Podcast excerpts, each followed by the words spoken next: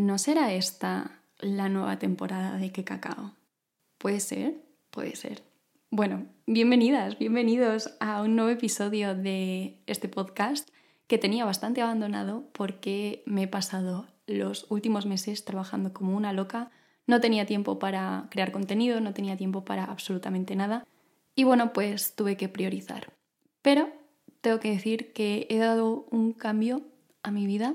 Ya no estoy en el trabajo que estaba, em, he cambiado de hábitos, he cambiado de rutinas y con muchas ganas de empezar este mes de septiembre porque no sé si tú pensarás igual, pero yo siento que hay dos comienzos de año. Es decir, el año nuevo oficial supuestamente empieza en enero, ¿no? Cuando dice, ah, feliz 2023, feliz 2024. Pero luego está el comienzo de año escolar, que es cuando todo el mundo vuelve de vacaciones, cuando todo el mundo vuelve a sus rutinas, cuando Comienzan los propósitos para el siguiente año escolar, cuando comienzan las actividades extraescolares, cuando te apuntas a esos hobbies nuevos, cuando vuelves a ver a tus amistades, a tu familia, te reúnes con todo el mundo.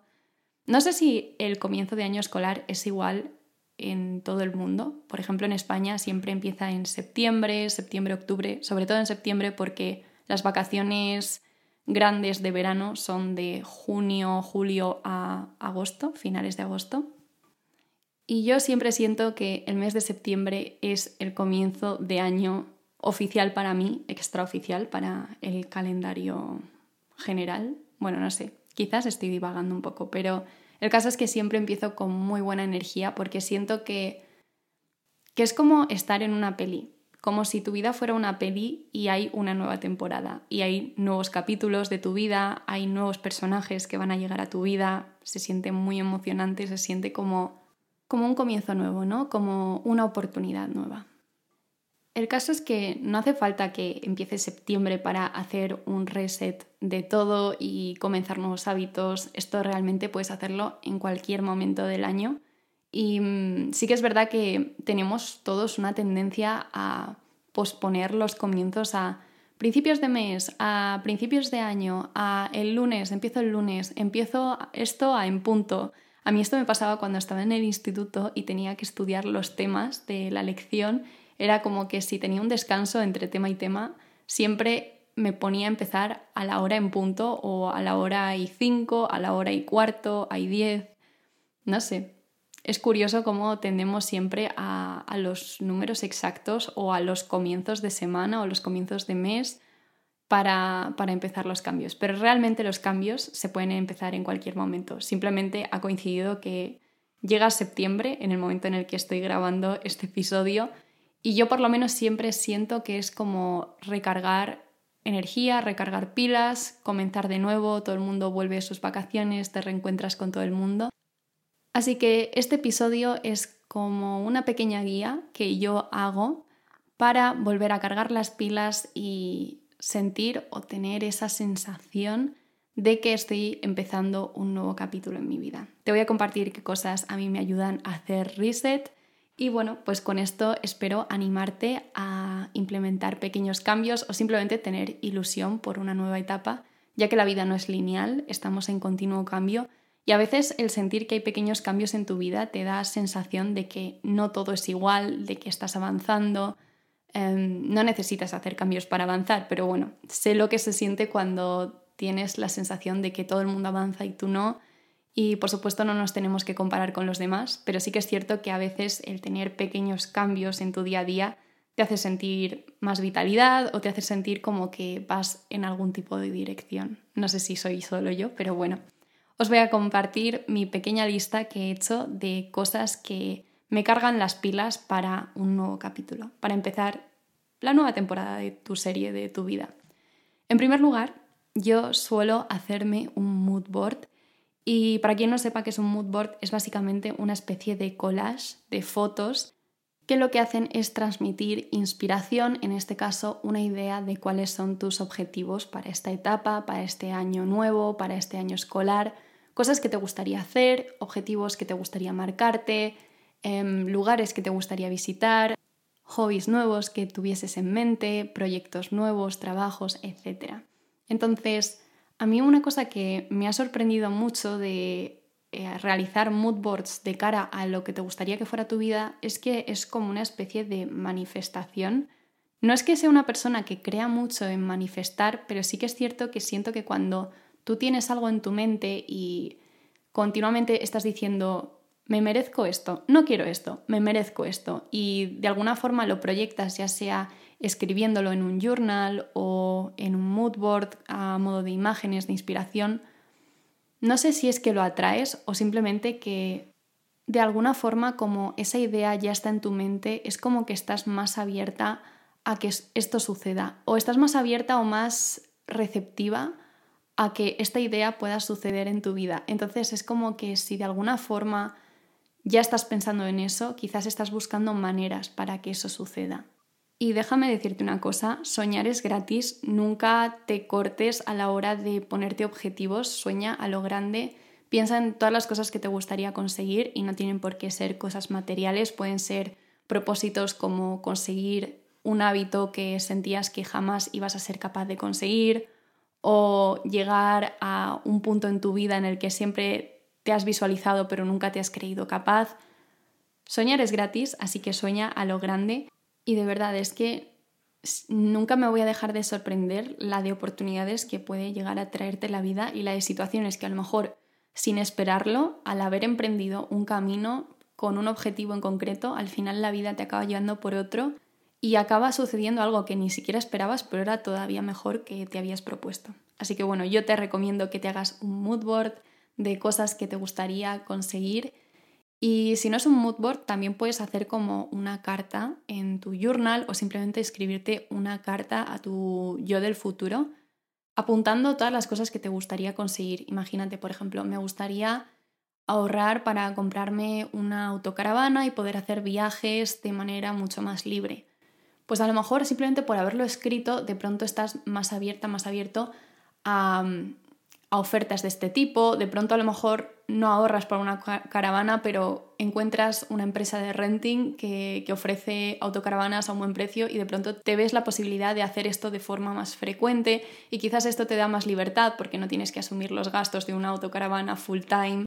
Eh, no sé, o sea, de pronto es como que simplemente por tenerlo en tu cabeza ya estás más atenta o más atento a todas las cosas de este tema que, te interesa, ¿no? Y de pronto conoces a gente que tiene los mismos intereses y de pronto encuentras que, estás haciendo una nueva amistad por, por estar pensando en este tema y estar más abierta a este tema. Bueno, pues eso. Tengo que decir que yo en enero hice un mood board de cómo visualizaba mi año y muchas de las cosas que ponía era pensando a lo grande sin ni siquiera esperar que sucedieran en un corto o incluso un largo plazo.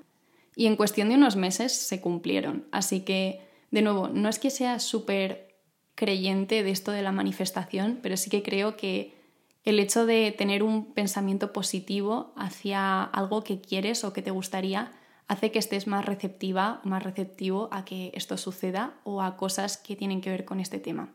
No sé, entonces bueno, voy a dejar aquí el tema del mood board, pero creo que es una buena forma de iniciar este comienzo de etapa de manera positiva y con ilusión.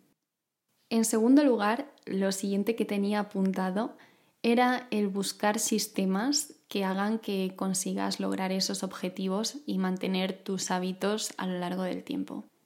Soy muy pesada con este libro, siempre lo he recomendado, creo que es mi libro top, mi top lecturas en cuanto a organización, hábitos, ser consistente em, y es el libro Hábitos Atómicos. No le voy a dar mucho más bombo porque de verdad parece que me están sponsoreando el contenido y ni mucho menos, pero a mí este es un libro que me cambió la vida porque yo siempre había tenido la idea en la cabeza de que era una persona perezosa, que era una persona procrastinadora y que esto iba ligado a, a mí, a mi forma de ser desde nacimiento y que era algo que nunca iba a poder cambiar.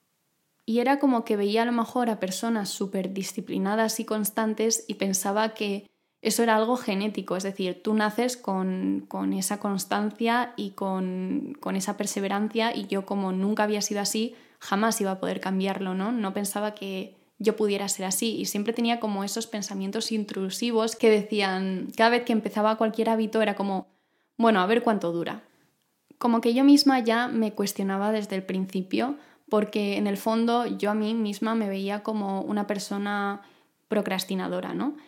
Y es que tenemos que tener mucho cuidado con la forma en la que nos describimos y el concepto que tenemos de nosotros mismos. Por ejemplo, si tú dices que eres una persona perezosa, parece que ser perezosa ya va incluida en tu forma de ser, en tu personalidad, es algo genético, es algo que tú no vas a poder cambiar. Y para nada, ser perezosa, yo diría que habría que corregir esta, esta forma de definirte y decir, soy una persona que tiende a ser perezosa, pero es algo que perfectamente puedes cambiar. Entonces a mí, por ejemplo, leer este libro me ayudó a entender que realmente la forma en la que yo planteaba mis nuevas rutinas y mis nuevos hábitos fallaban porque no encontraba buenos sistemas.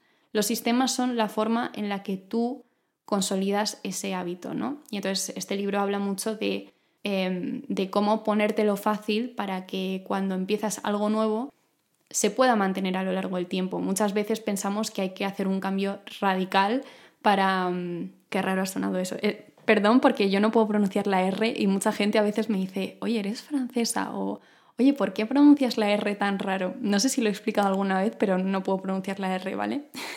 lo hago con la garganta. No sé, es muy raro. Sé que ahora lo estás intentando y no te está saliendo. Bueno, volviendo al tema. El caso es que mm, no sé qué estaba diciendo.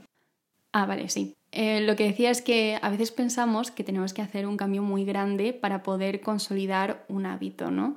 Y por poner un ejemplo, vamos a empezar un nuevo hobby, así que nos compramos toda la equipación, todo nuevo, todo para empezar con motivación, nos compramos ropa para ese hobby, eh, nos hacemos una inversión de dinero y ya por eso lo justificamos diciendo, bueno, como he invertido todo este dinero, ahora voy a ser constante.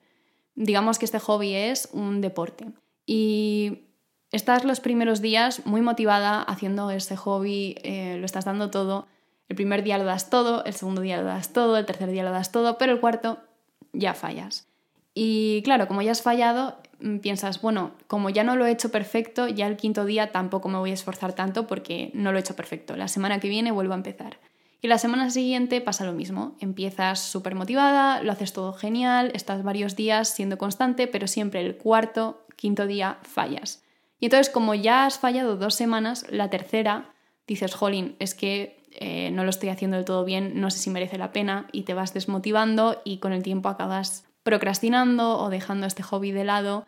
No sé cuántas veces te habrá pasado esto, a mí personalmente me ha pasado miles y miles de veces y te desmotiva porque es como decirte a ti misma o a ti mismo que nunca lo estás consiguiendo, que eres así. Y por supuesto que no eres así, simplemente es que no has conseguido mantener este hobby en el tiempo porque quizás no has encontrado un sistema que te ayude a mantenerlo en el tiempo. Y es que antes de entrar un poco más en detalle de cómo encontrar esos sistemas que funcionen, quiero decirte que los mejores cambios y los que más perduran en el tiempo son aquellos que introduces muy poco a poco. ¿Por qué? Porque tu cerebro siempre va a tender al placer. Tu cerebro no quiere que te esfuerces demasiado, siempre va a tender a aquello a lo que le suponga menos esfuerzo. Entonces, si tú de pronto estás haciendo un cambio muy drástico en tu rutina, esto supone un esfuerzo, aunque a lo mejor luego si lo tuvieras más interiorizado ya no te costaría porque el cerebro automatiza esas acciones. Tú por la mañana si tienes la rutina de levantarte, hacerte un café, vestirte e ir a trabajar, no te supone ningún esfuerzo porque es una cosa que haces todos los días. Pero si fuera la primera vez que lo haces, a tu cerebro le costaría ese esfuerzo porque no estás habituado, no lo tienes automatizado en tu cabeza todavía. Entonces esto pasa con, con los hábitos.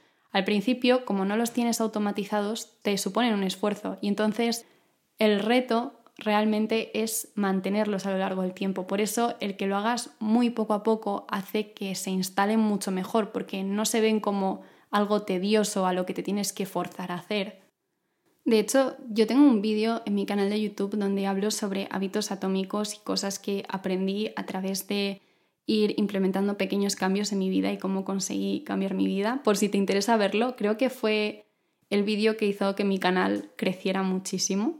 Hubo un antes y un después en, ese vídeo.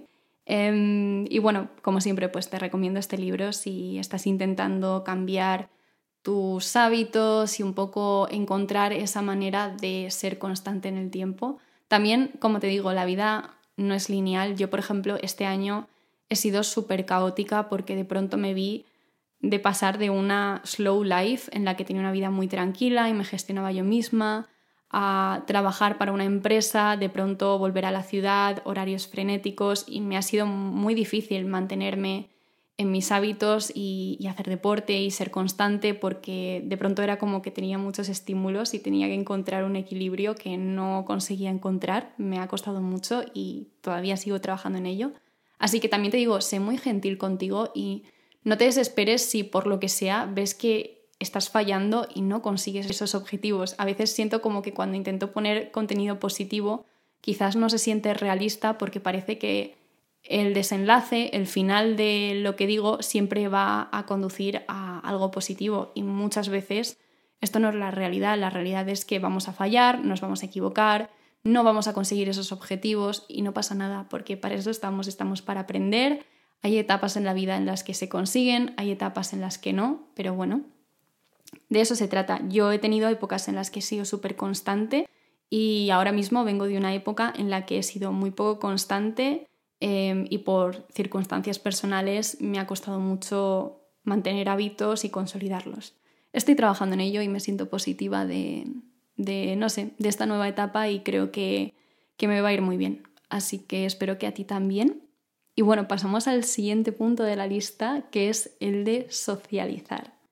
Tengo que decir que cuando yo empecé este año me propuse, tuve el propósito, lo puse en mi vision board, de tener una vida social más activa y de curar un poco em, algunos traumas que había tenido em, años anteriores con el tema de las amistades y de socializar y en muy pocos meses lo conseguí mejorar y a día de hoy siento mucha paz con el tema de la amistad.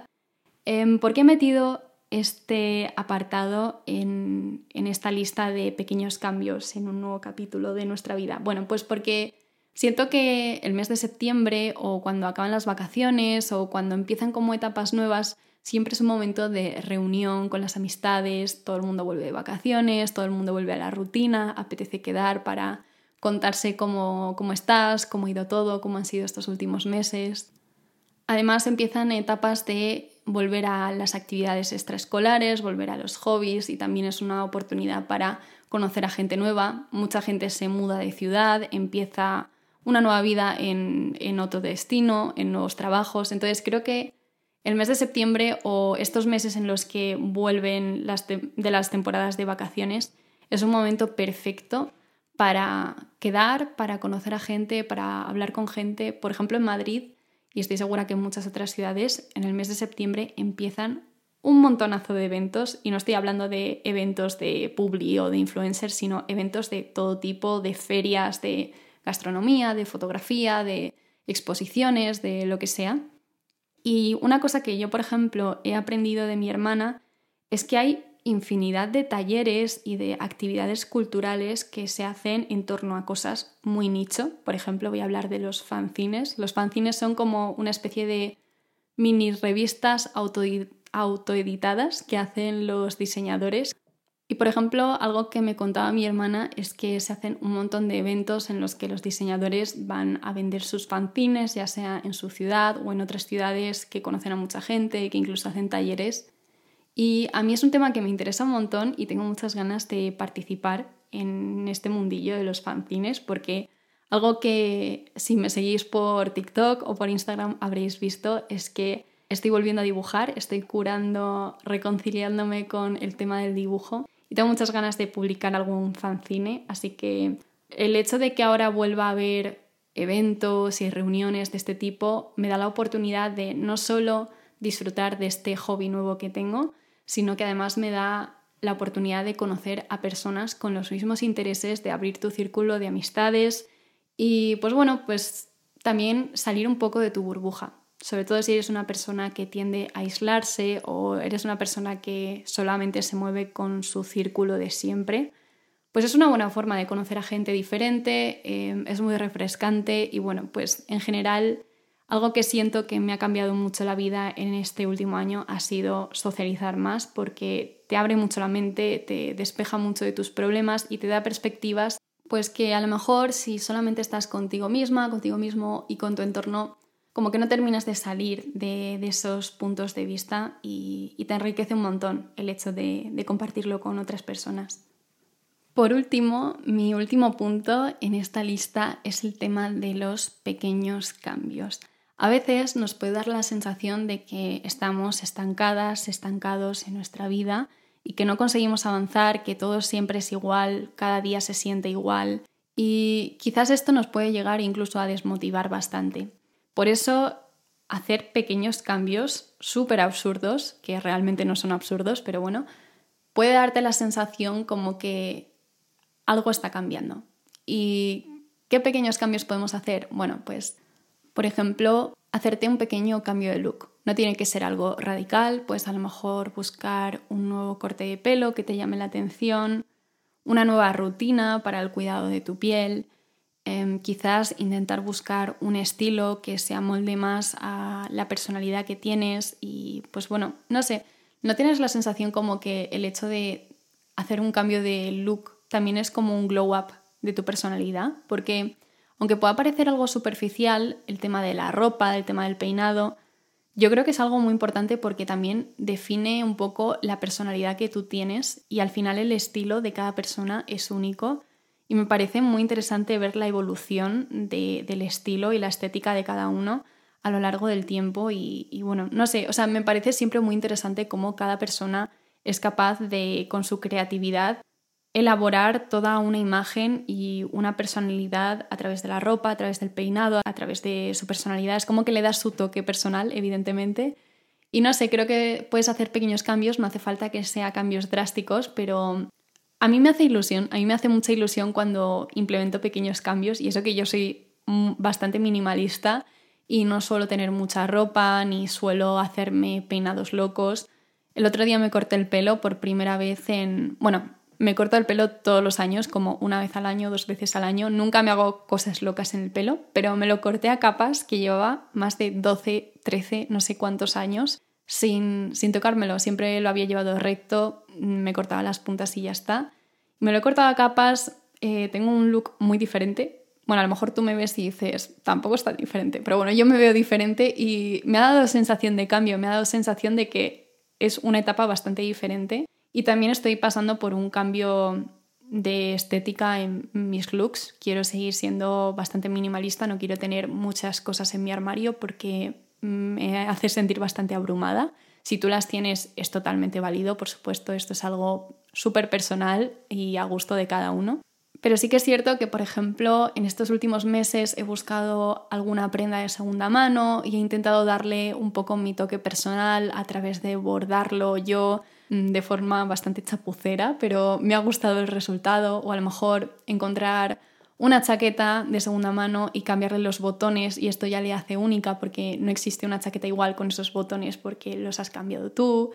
No sé, son como pequeñas cositas que puedes hacer. Em, también otro pequeño cambio que puedes implementar es en la decoración de tu habitación. Y no hace falta que te gastes mucho dinero realmente en redecorar la habitación, pero quizás cambiar las cosas de sitio, quizás imprimir algún póster o comprar alguna postal, alguna ilustración.